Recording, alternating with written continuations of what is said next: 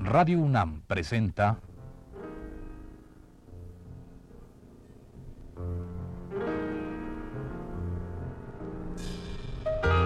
Retrato Hablado.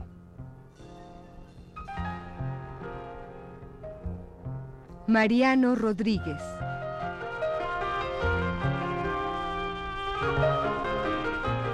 Un reportaje a cargo de Elvira García.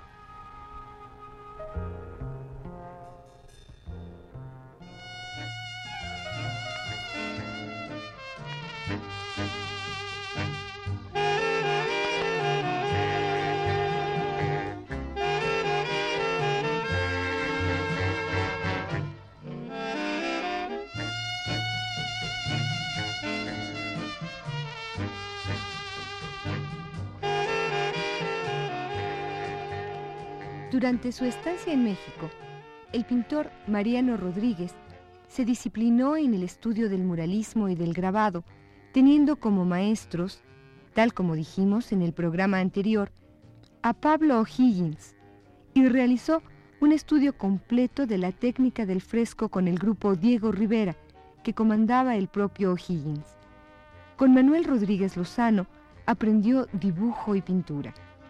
De esta época, según ha escrito José Antonio Portuondo, son sus óleos con indudable influencia mexicana, con sus figuras monumentales y sus ocres y tierras que recuerdan el tono dominante en las paredes y lienzos de Rivera y sus discípulos.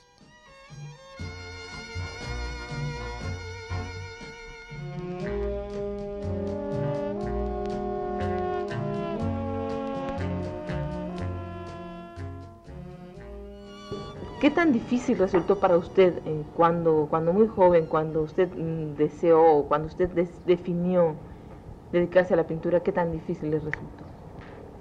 Bueno, este es un país muy pequeño y, yo cuando vine de México vine un poco impulsado, un poco atrevido.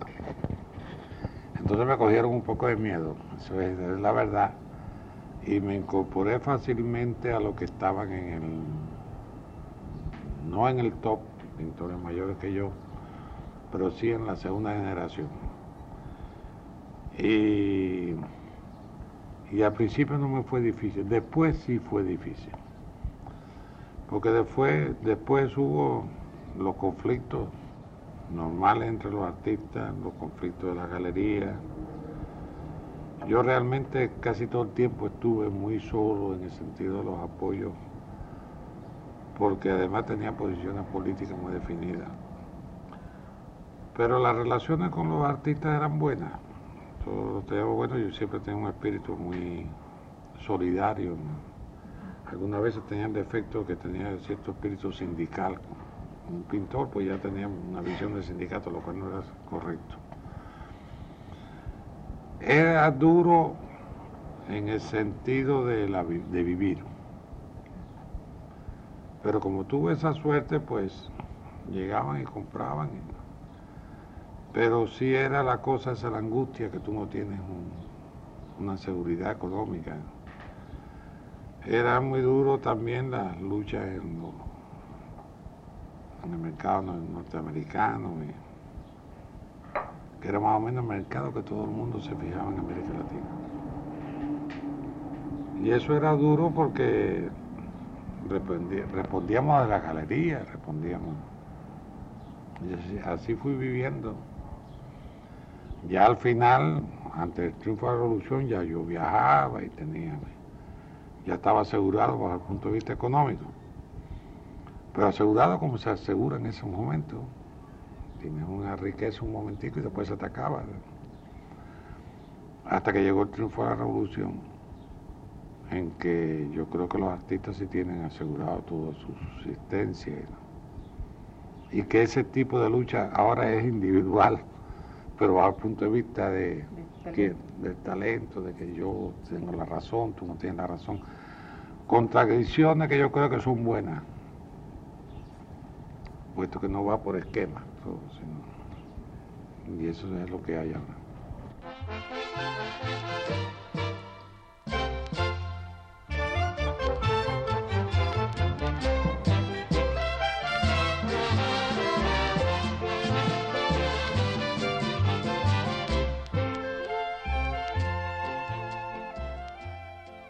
Mariano recuerda que su estancia en México, desde el punto de vista plástico, le despertó el interés por incorporar la vida social de un pueblo en la obra pictórica y posteriormente, con lo aprendido en México, llegar a reflejar lo suyo, lo cubano.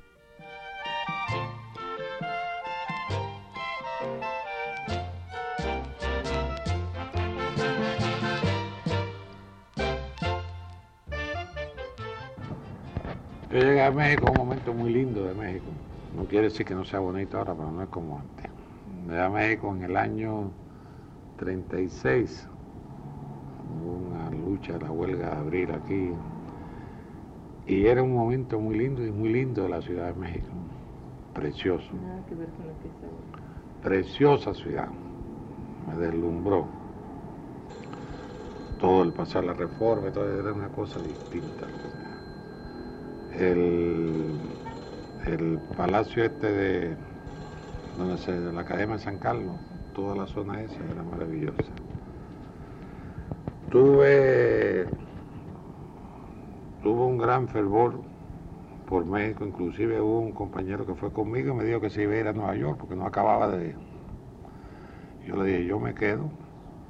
Recuerdo que votamos el, la tarjeta de turista, que nos dieron una tarjeta de turista de seis meses y la votamos.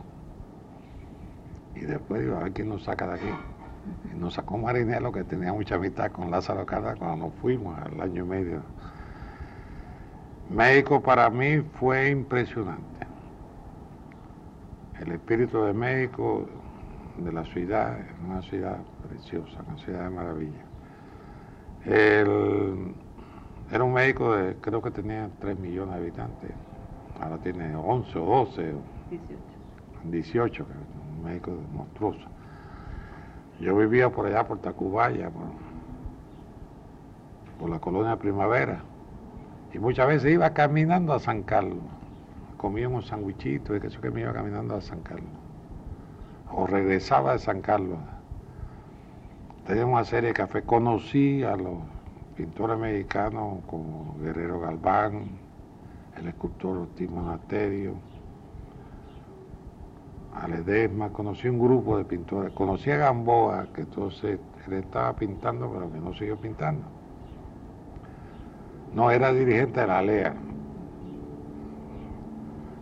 Y tuve, además estuvimos con latinoamericanos que estaban ya en México estudiando la misma forma que yo con el muralismo, como Jaramillo de Colombia, este teatrista que murió ahora, venezolano, que después de la revolución nos unió aquí. Un pintor venezolano que es un autor de teatro muy bueno. Ahora no me recuerdo el nombre. Sí, conocí toda una serie de grupos y hubo un grupo muy lindo de- alrededor de lo que era, no los pintores propiamente dicho, sino lo que era el movimiento del muralismo mexicano, que inclusive influyó en Europa, en, en América Latina y la gente no le daba la suficiente fuerza, porque todo el grupo de la Argentina y el grupo del Perú, como Berni, Raquel Forné, Spinimbergo, Segal, de Brasil, como Portinari, tuvieron influencia en lo que era la pintura mexicana en ese momento, que después salieron de esa, porque hay un momento que uno coge una influencia y le sirve como punto de partida. A mí me sirvió. Entonces fue un México precioso. Ahora digo, yo voté. Fue también el momento de, de lo del petróleo.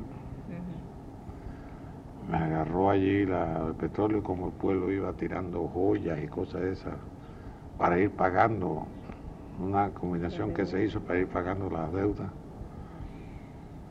Y de manera que yo tuve un México que me conmovió mucho. Tuve esa suerte.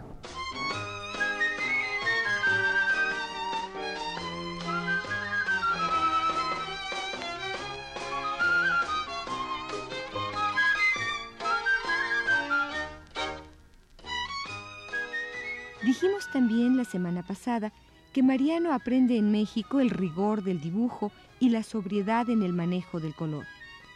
En realidad, comentábamos, el colorista no había sido liberado y nos reservaba una gran sorpresa.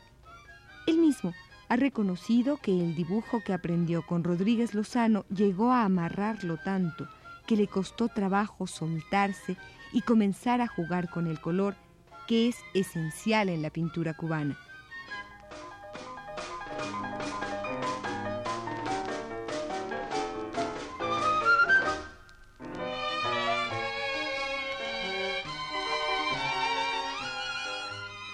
El regreso a Cuba, a partir de 1938, significará para el pintor un enfrentamiento con la luminosidad y el colorido de su patria.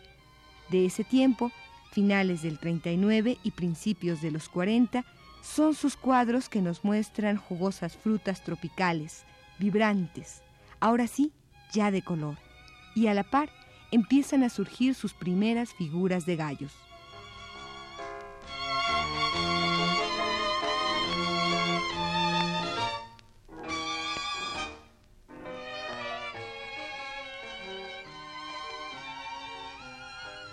Portuando, cercano conocedor de la obra artística de Mariano, dice respecto a sus gallos que, a partir de 1941, el gallo estará presente en todas las etapas de la numerosa y variada producción del artista y se ha convertido ya en un símbolo personal, casi en un logotipo.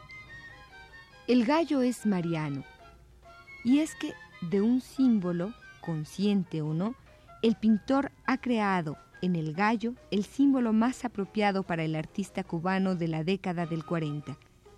El orgulloso individualismo de quien impone o intenta imponer su canto y señorío sobre el gárrulo cacareo de un gallinero afanado en la diaria conquista del maíz y las lombrices de tierra.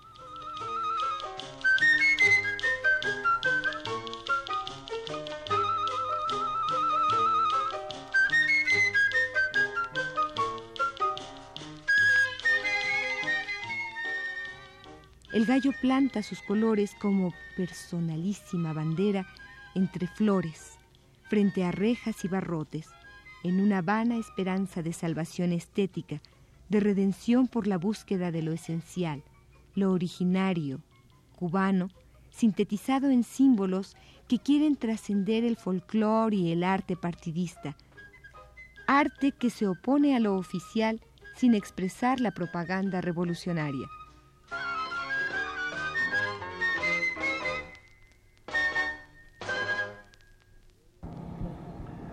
Cuando yo llego de México, desde el punto de vista estético, eh, hablando de problemas de formales de la pintura, yo llego con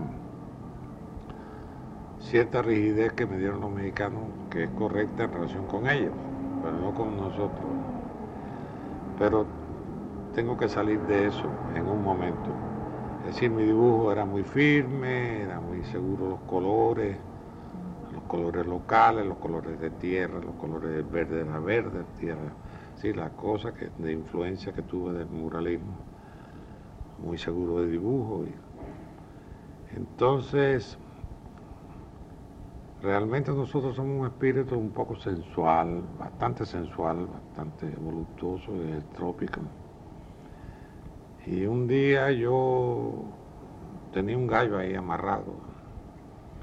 Entonces empecé a trabajar como partiendo de esas formas que tenía la rigidez, no rigidez, no que el dibujo fuera rígido, sino la, firmeza y la técnica que me habían dado, que era el gallo, por ejemplo, utilizando el gallo como dibujo, podía manejar el color libremente, puesto que el gallo es un animal que uno hace lo que le da la gana con él.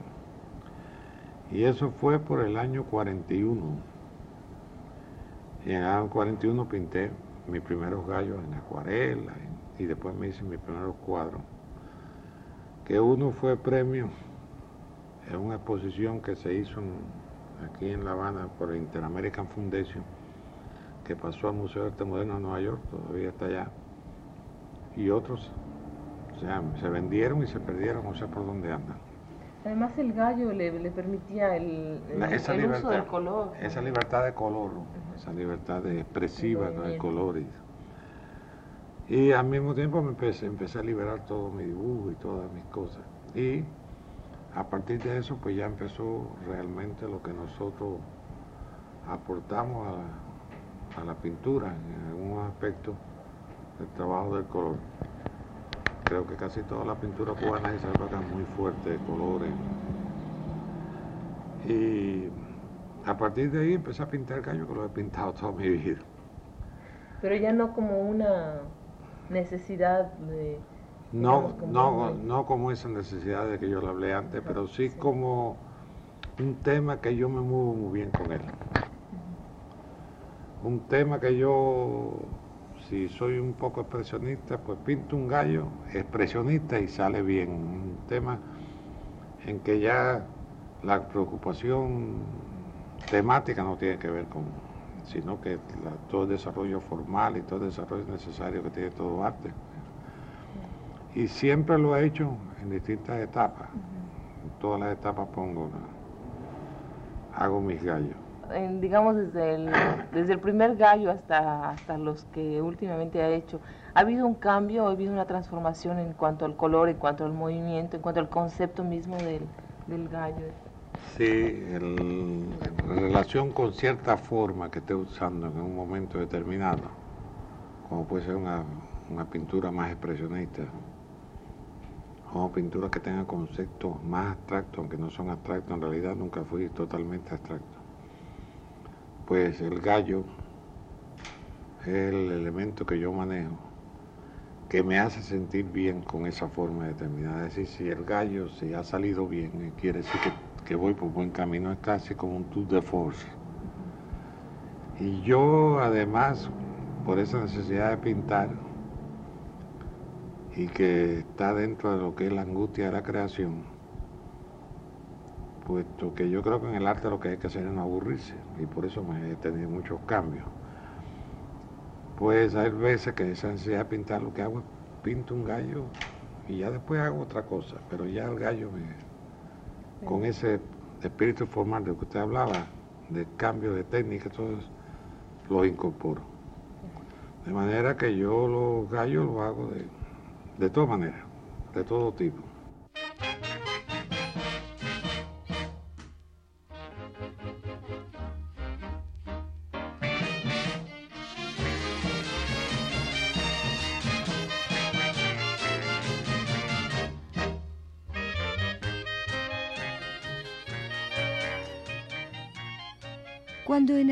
Otra entrevista el periodista Fernando Rodríguez Sosa le preguntó a Mariano si sus gallos eran símbolo de la virilidad, el pintor respondió, Claro, pero no me pongas en ese compromiso.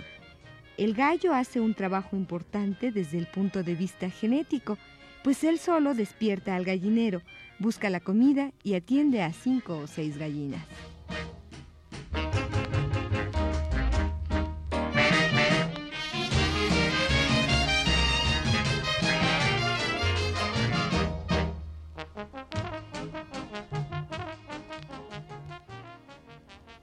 Para concluir esta tercera emisión, queremos que usted escuche el poema Gallo con Flor, que escribió el poeta Roberto Fernández Retamar, director de la revista Casa de las Américas y cubano de gran prestigio dentro y fuera de su tierra.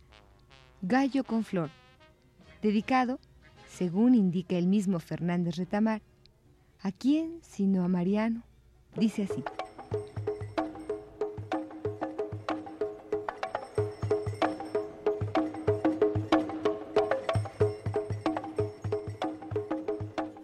Estallido de la luz de la aurora y el mediodía implacable sobre la ceiba soberana, con las banderas coléricas desplegadas en la manifestación, se hicieron las alas del gallo. Con la rabia acumulada durante siglos, de fuetes mayorales e imprecaciones, con los pasos firmes de los trabajadores, brotaron las espuelas del gallo.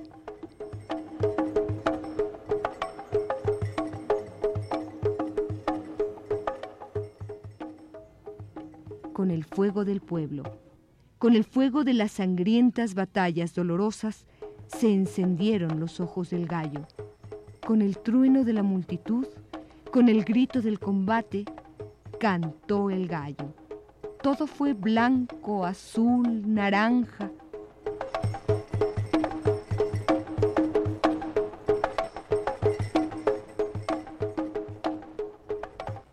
Luego llegó la victoria.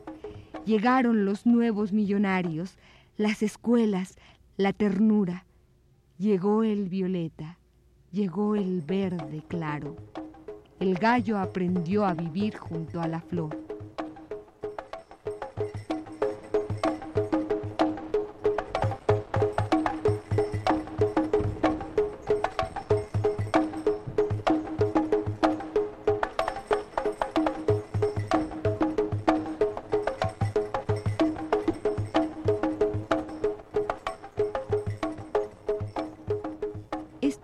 Tercera parte de la serie dedicada al pintor cubano Mariano Rodríguez.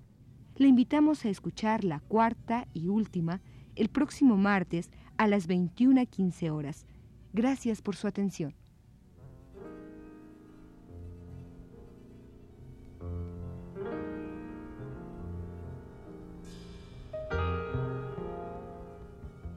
Radio UNAM presentó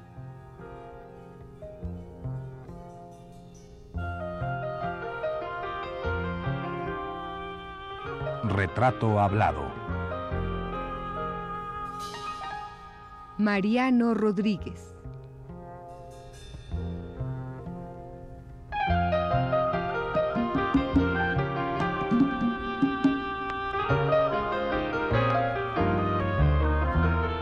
Un reportaje a cargo de Elvira García.